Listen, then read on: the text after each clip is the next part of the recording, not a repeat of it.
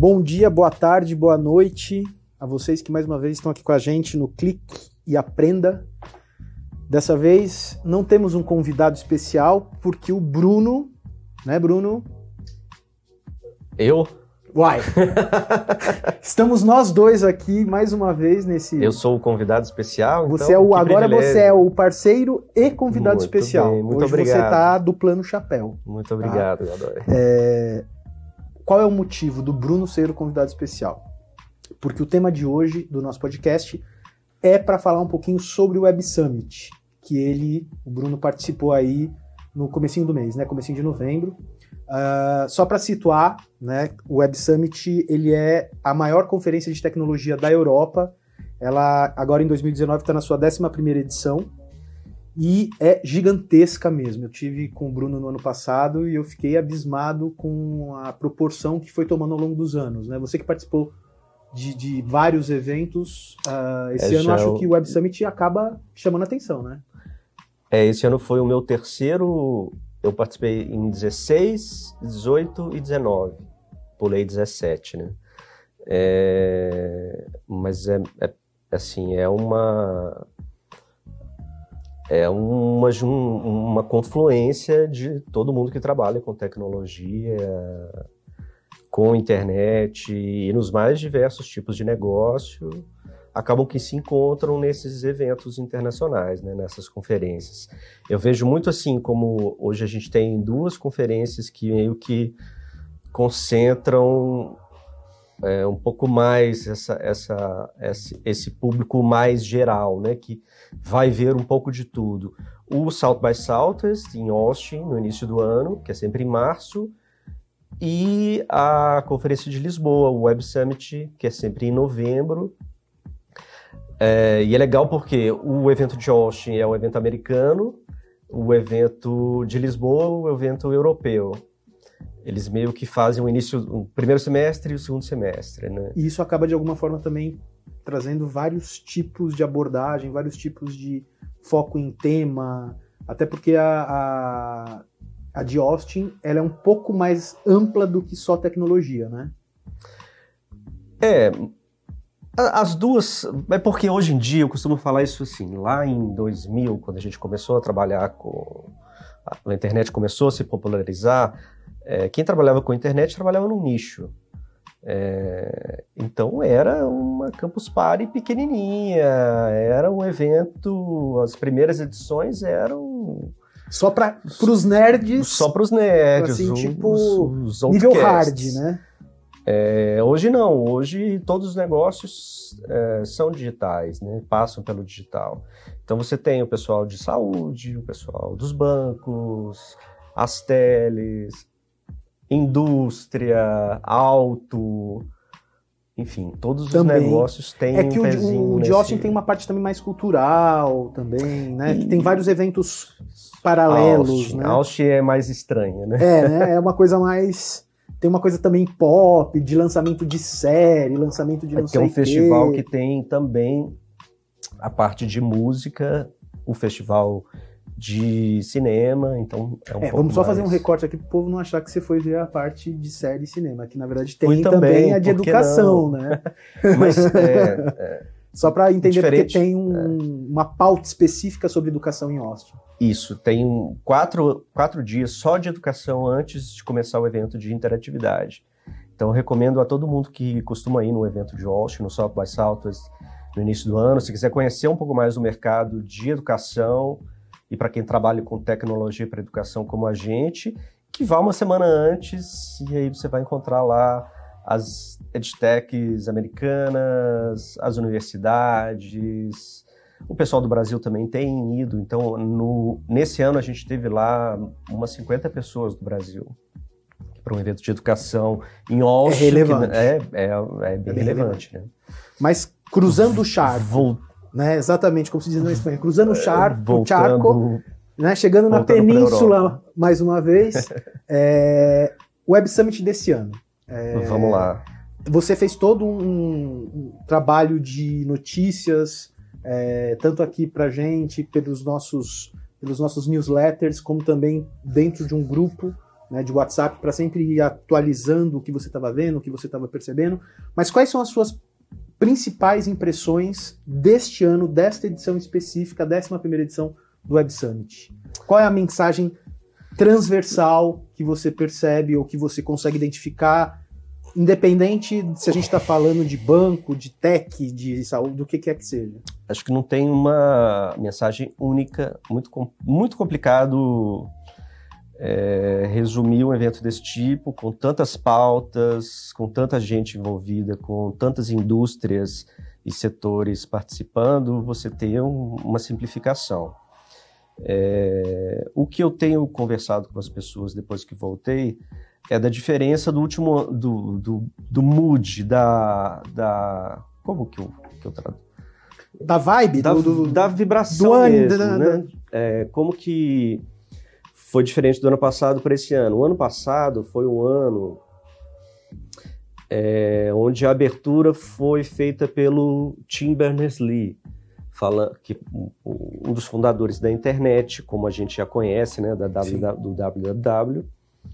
É, com ele, ano passado ele foi falar sobre como a gente estava chegando, acabando de chegar é, em 50% da população mundial conectada na internet, o que a gente tinha que fazer para consertar o que existia de errado na internet, para receber e para incluir a outra metade da população.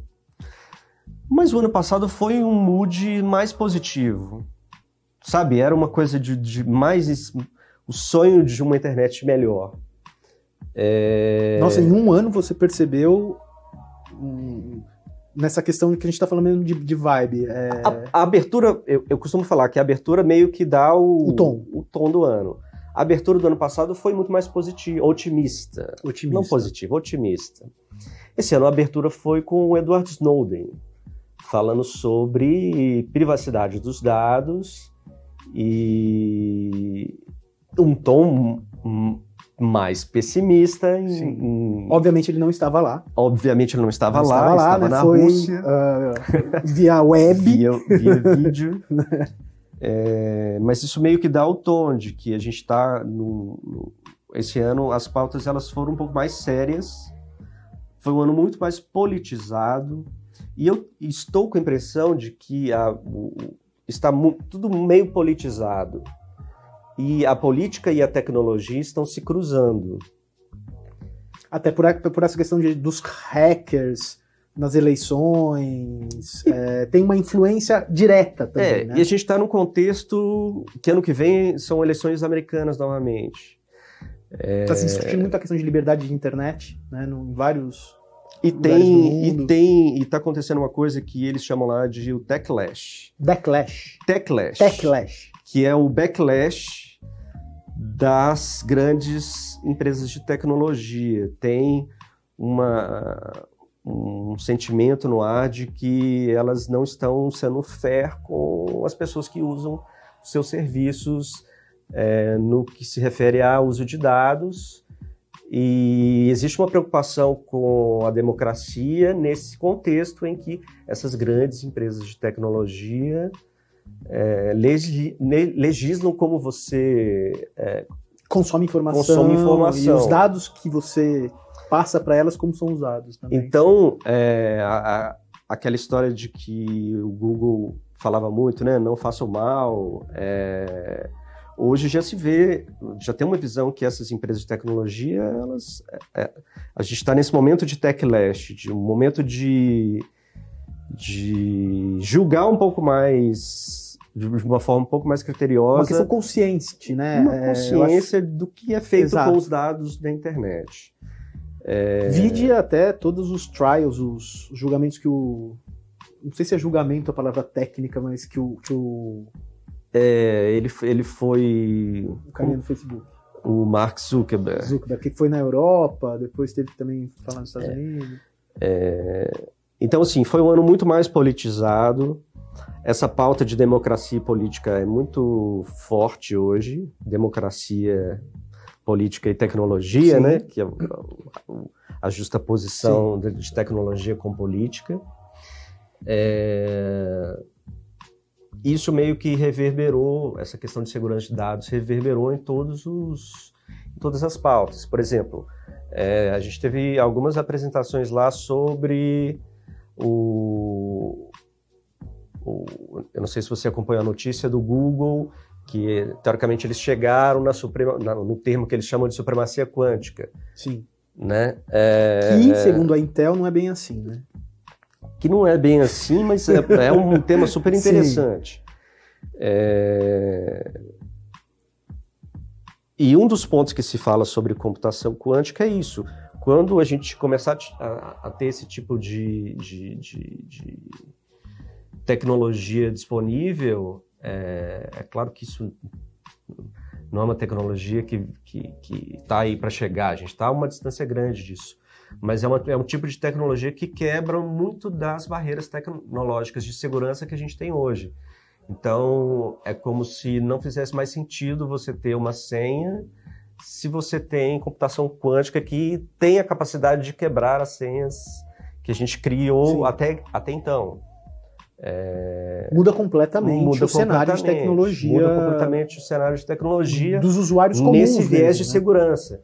Isso só para dar um exemplo de que a gente estava lá falando de computação quântica, qual foi o pelo viés de segurança pelo viés também. de segurança da informação, é, ano, segurança dos dados. O ano passado a gente discutiu bastante é, que um dos principais temas transversais que, aconte, que a gente observou lá, né, foi uma, a questão da diversidade e da sustentabilidade. Né? Esse ano, esses dois temas que foram tão uh, importantes né, e tão presentes na edição de 2018 se fizeram ali também ou acho, acho que assim é uma tendência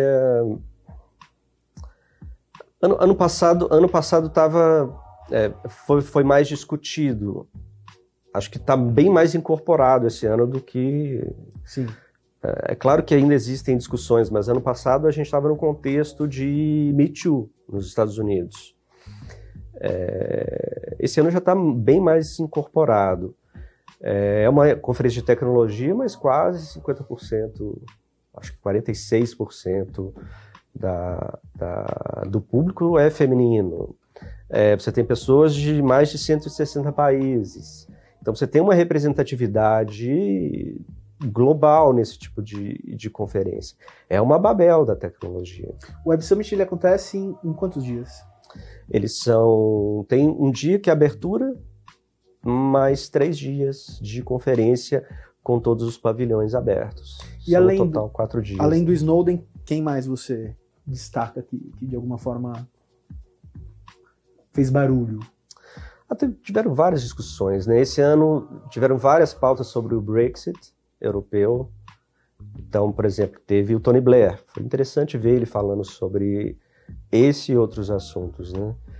É... Mas assim, acho que de grandes. Não, não de grandes Sim, nomes. Tem muitos grandes nomes técnicos também, né? Ah, o CEO. O que mais da... interessa para a gente Sim. é o, o CTO da Amazon. Exatamente. Falando sobre machine learning, como que a Amazon evoluiu nos últimos anos, é, com a evolução da aplicação desse tipo de tecnologia, de aprendizagem de máquina. É, isso também está bem. Acho que ano que vem vai ser um ano em que essas interfaces de voz elas vão chegar muito mais fortes aqui no Brasil. Agora que chegou os dispositivos da Amazon, promete vai vender bastante agora no Natal, né? É... Ano que vem a gente vai começar a ter um pouco mais de proximidade com esse tipo de, de, de aplicação, né? A gente tem pensado muito em como usar isso aqui nas nossas soluções. E com base no que você viu lá, né? Aí pensando um pouquinho aqui, Brasil, né? Tá. É, onde a gente se encaixa nesse cenário todo de tecnologia?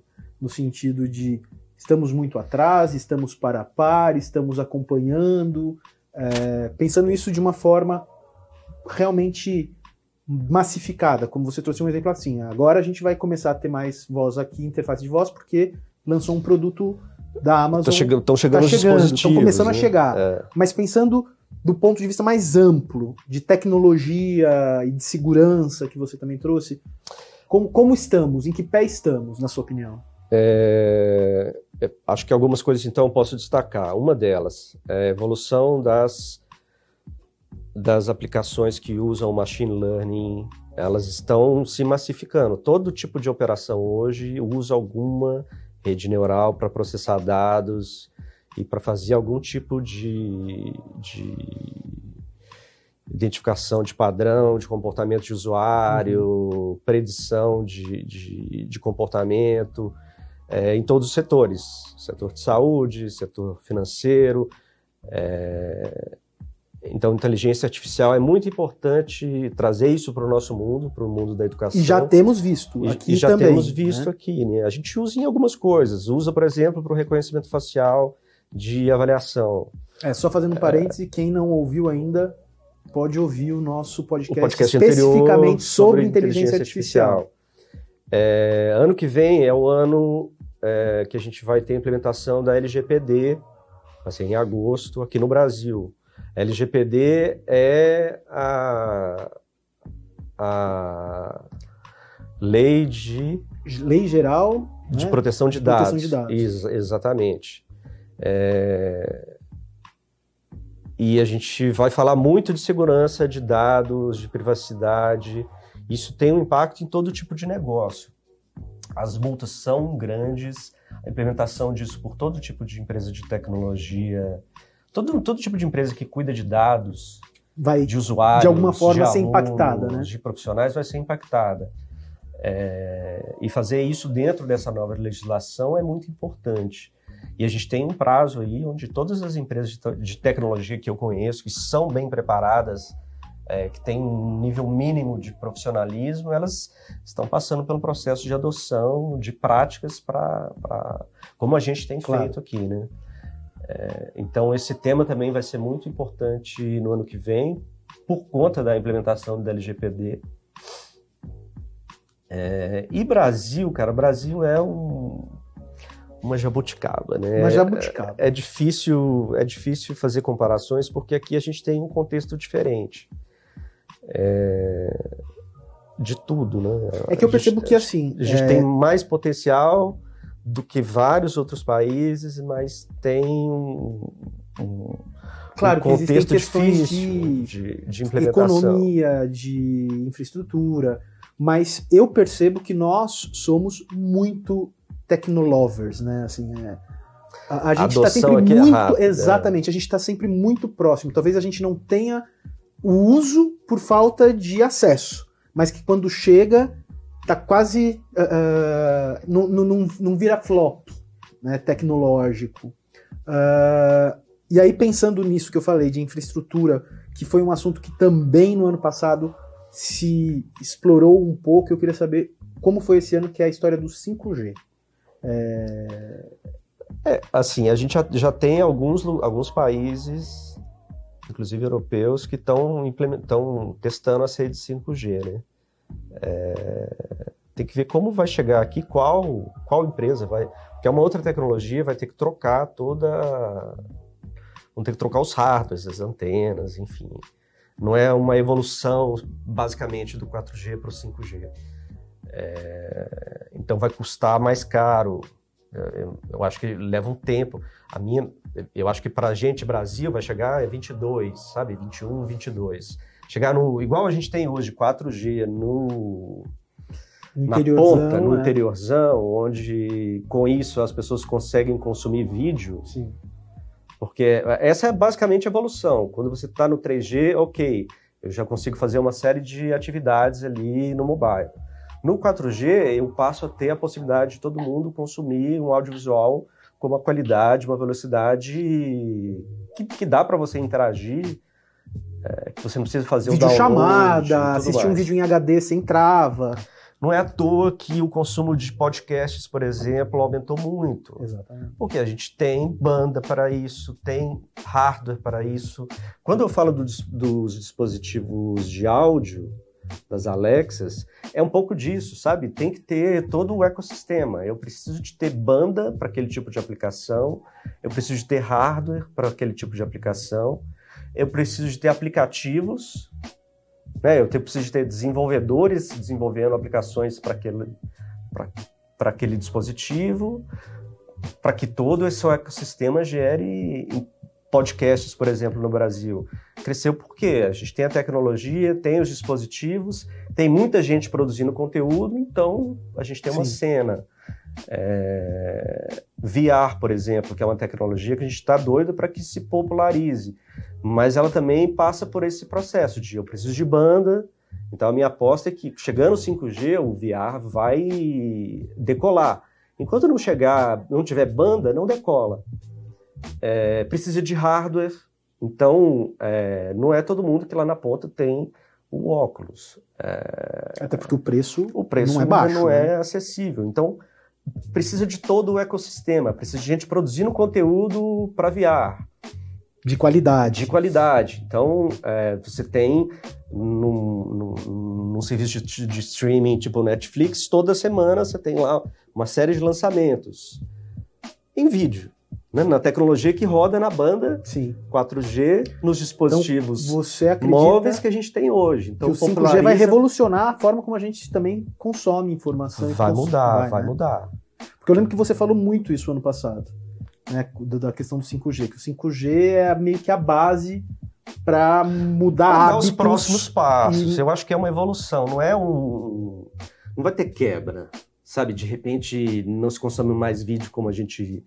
A gente está consumindo é, programas de rádio como se consumia Exatamente. há 30 anos atrás. A diferença é que ele é online. É, não é mais é via online, ondas. são outros programas, é diferente.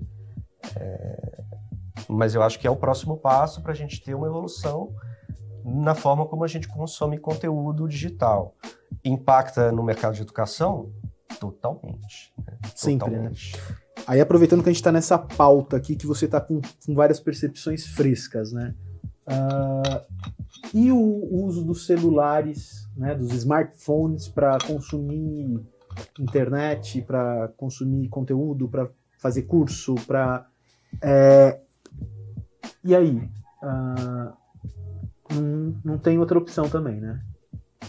Acho que é o, a principal forma como... Essa questão do VR, ainda que longe, nunca vai substituir uma mobilidade, uma... Eu acho que é tudo evolução, Godoy. Não acho que tem quebra, sabe? Eu acho que a gente acaba que usa o que é mais conveniente. Então, há, existe uma evolução. Até para você trocar de dispositivo, existe uma, um tempo, né, um timing para você trocar desse tipo de tecnologia. Mas, assim, é, eu gosto de, de, de, tocar só num ponto referente a isso de consumo de conteúdo em dispositivo móvel, em smartphone, porque hoje a gente vive também um momento e tem um contexto, tem uma discussão sobre isso de o quanto as pessoas consum, consomem é, principalmente rede social, e passam dias grudadas ali no dispositivo, scrollando Sim. uma timeline de qualquer coisa. É, e o quanto isso tem desconectado as pessoas da vida do dia a dia, da vida real, né? Os problemas de ansiedade, os problemas de saúde é, que estão relacionados com o excesso de consumo de informação nesses dispositivos. É, eu acho que é tão conveniente que a gente. E, e, e tem uma questão ali de. Viciante. Né? De viciante desse tipo de, de, de, resposta imediata ali, né? De procurei e encontrei, Sim. né? É... E o consumo cada vez mais, obviamente, uh, não só, mas nos dispositivos móveis, se dá pelos vídeos, né? Porque a gente encontra muito conteúdo em vídeo. Não estou falando só de Netflix. Mas, por exemplo, tem uma dúvida, vou no YouTube. É... Os próprios portais de notícias, hoje, cada vez mais, trazem canais né, de informação no formato de vídeo. Né? Mas nem todo vídeo é igual, né? Assim, não, a questão não, não. de. Eu digo, obviamente, que um vídeo jornalístico é diferente de uma vídeo aula. É totalmente diferente. Completamente diferente. Mas se a gente for pensar, nem toda videoaula também é igual entre si. Né? É, tem um, isso pode ser pauta de um, de um dos próximos podcasts nossos, oh, tá? Sobre, vou anotar, A gente hein? pode falar especificamente vou anotar, sobre isso. Vou anotar, a gente pode fazer o próximo sobre esse tema, porque eu acho que é um tema super relevante quando a gente pensa em consumo de informação num mundo completamente audiovisual, como é o nosso, no que tange a, a, a esse contato com informação, conteúdo e tudo mais, né? É, é, falando sobre tecnologia especificamente, eu acho que é isso que eu, só reforçando o que eu falei, né? É, o, o, vídeo tem essa popularidade hoje porque a gente tem a banda e tem a conveniência de ter um smartphone com 4G que eu consigo assistir um vídeo é, da capa do UOL de algum assunto que me interessa, o vídeo do futebol, dos gols do final de semana. É, então essa conveniência a gente tem na mão hoje, hoje pelo, vídeo, pelo vídeo e pelos devices e por tudo mais e pelo 4G, isso, etc. Isso. Né? Agora é, transportar isso para para os conteúdos que a gente desenvolve, que tem uma base educacional por trás, o cuidado é diferente, né? Não é só um vídeo. Não é só. Não é só tirar o celular e. Não é só tirar o celular. A gente fala muito aqui sobre a experiência de consumo, né? a experiência digital de aprendizagem. É... de transportar a experiência que a gente vê na sala de aula para uma experiência digital. É... isso não significa só gravar a videoaula e publicar numa plataforma. Isso, isso não é, isso é uma videoaula com um nível de qualidade baixíssimo. É, o que a gente pensa sobre isso é que existe todo um trabalho instrucional para transformar uma experiência que a gente vê numa sala de aula com alunos, com professor, é, com conteúdo ali, com tempo, transformar tudo isso num tempo digital, uma plataforma. Então, fazendo um depara, né? Não é uma sala de aula, é uma é um ambiente virtual de aprendizagem. É, o professor está ali na sala de aula física, ele tem que é, como que é a presença dele na peça de aprendizagem digital, como que é a presença dos alunos que numa sala de aula são lá, vai somos uma, uma turma de 15 pessoas, como que essa esse grupo funciona numa numa rede em volta daquele conteúdo, daquela experiência de aprendizagem. O conteúdo em si, como que é essa experiência, né? A gente tem um padrão de aulas de 50 minutos, numa sala de aula tradicional. É... Até porque isso acaba sendo o resquício de um modelo, modelo né? industrial. Não que seja, não estou falando que é bom. Sem mas... juízo de valor. Aqui a gente não tem juízo, de, de valor. valor. Mas é, qual que é o tempo ideal de uma aula online Sim. no ambiente, com interação com o professor, com alunos? Então, assim, todas essas perguntas têm que ser feitas para esse depara. Eu gosto de dar um exemplo, voltando ao assunto que é o Web Summit. A gente começou a falar aqui atrás das, de que você participou de três edições, boa, né? Boa. Mas efetivamente o que de alguma forma mudou entre falando sobre contato, a experiência é. quando você vai como que mudou a experiência de, de participar de um evento como esse né em 16 por exemplo foi uma experiência um pouco mais solitária e foi um network muito mais lá no, no face no to face, cara a cara. Face no evento. A partir do ano passado, é, antes de ir para o evento, você já entra num grupo dos brasileiros, das empresas brasileiras que estão indo para em 2018. Em 18. É, e a experiência do evento é outra, porque é um evento que tem lá é, 10 palcos. Eu não vou assistir os 10, vou assistir um. É, vou perder os outros nove, quando você vai com uma comunidade grande de pessoas, acaba que vai no, tem um grupo de 250 pessoas, cada um meio que assiste, as pessoas se dividem nos temas e as mais as coisas mais interessantes você vai postando no grupo. Então, puxa, teve uma apresentação muito interessante lá no palco de health. Então, o cara printou lá a apresentação, o slide, olha, o cara X acabou de falar sobre o assunto tarará, tarará, muito interessante. E aquilo gera uma discussão nos grupos. Né? E é... é uma forma também de você co-construir o conhecimento. O conhecimento, né? né? Que também é algo muito presente na, no nosso, nosso tempo agora. É. Né? Isso tem acontecido muito nos dois eventos, né? Tanto no South by Austin Southwest quanto... quanto no Web Summit. Então, 18 e 19, minha, minhas experiências dessas conferências foram diferentes porque foram mais coletivas. Acaba que você constrói aquilo junto com as pessoas com quem você vai, né? Então, esse é um dos motivos, inclusive, da gente fazer o, o grupo. Os né? grupos que a gente A tem. gente né? fez um teste esse ano de começar. No início do ano, a gente fez um grupo WildTech, interno, é, né? mais interno. Além dos grupos de fora, né? Mas como dividir isso aqui dentro? É, agora no Web Summit a gente fez um grupo já com alguns clientes e parceiros. Então, é uma forma também de compartilhar esse conhecimento já ali Em tempo real, em né? tempo real, Isso eu direto acho com as mais legal. pessoas. Então a experiência também de participar de uma acaba que é uma experiência de aprendizagem presencial. Você vai lá num evento, numa conferência como essa, de quatro dias, com um monte de conteúdo para você consumir, mas a experiência com o uso da tecnologia, dos grupos que você faz em volta daquilo, o grupo de WhatsApp dos Sim. brasileiros que foram, é uma experiência incrível, diferente, né? É, Amplia um pouco a experiência do presencial. É, é- é bem interessante, essa experiência também está mudando. E vamos ver o que vai dar, né? Porque sempre, como você mesmo falou, nada hoje em dia é deixado de lado, só, é, só evolui para outras coisas. Né? É isso aí. Muito obrigado pelas Obrigado novidades você. de Web Summit. Quem chegou com a gente até aqui já pegou o spoiler de que muito em breve falaremos sobre vídeo, né? E sobre características é, importantes. Vamos esse tipo de desmi- é, Desmistificando, A gente precisa né? de desmistificar, é, explicar um pouco melhor o que, que é uma videoaula, o que, que não é. É, como transformar um. Fazer uma aula não é só Pôr a Gra- câmera na frente e pôr a começar a falar. câmera né? na frente lá do professor e ligar, não é só isso. Né? Então o spoiler está jogado aí no ar. Tá bom, fechado. Bruno, obrigado, Obrigado. mais uma vez pelo bate-papo. Até mais. Até a próxima. Valeu, pessoal. Aguardo vocês aqui para o próximo podcast. O tema, o spoiler foi dado, né? Mas a gente vai dar mais informações aí nas próximas semanas. Grande abraço.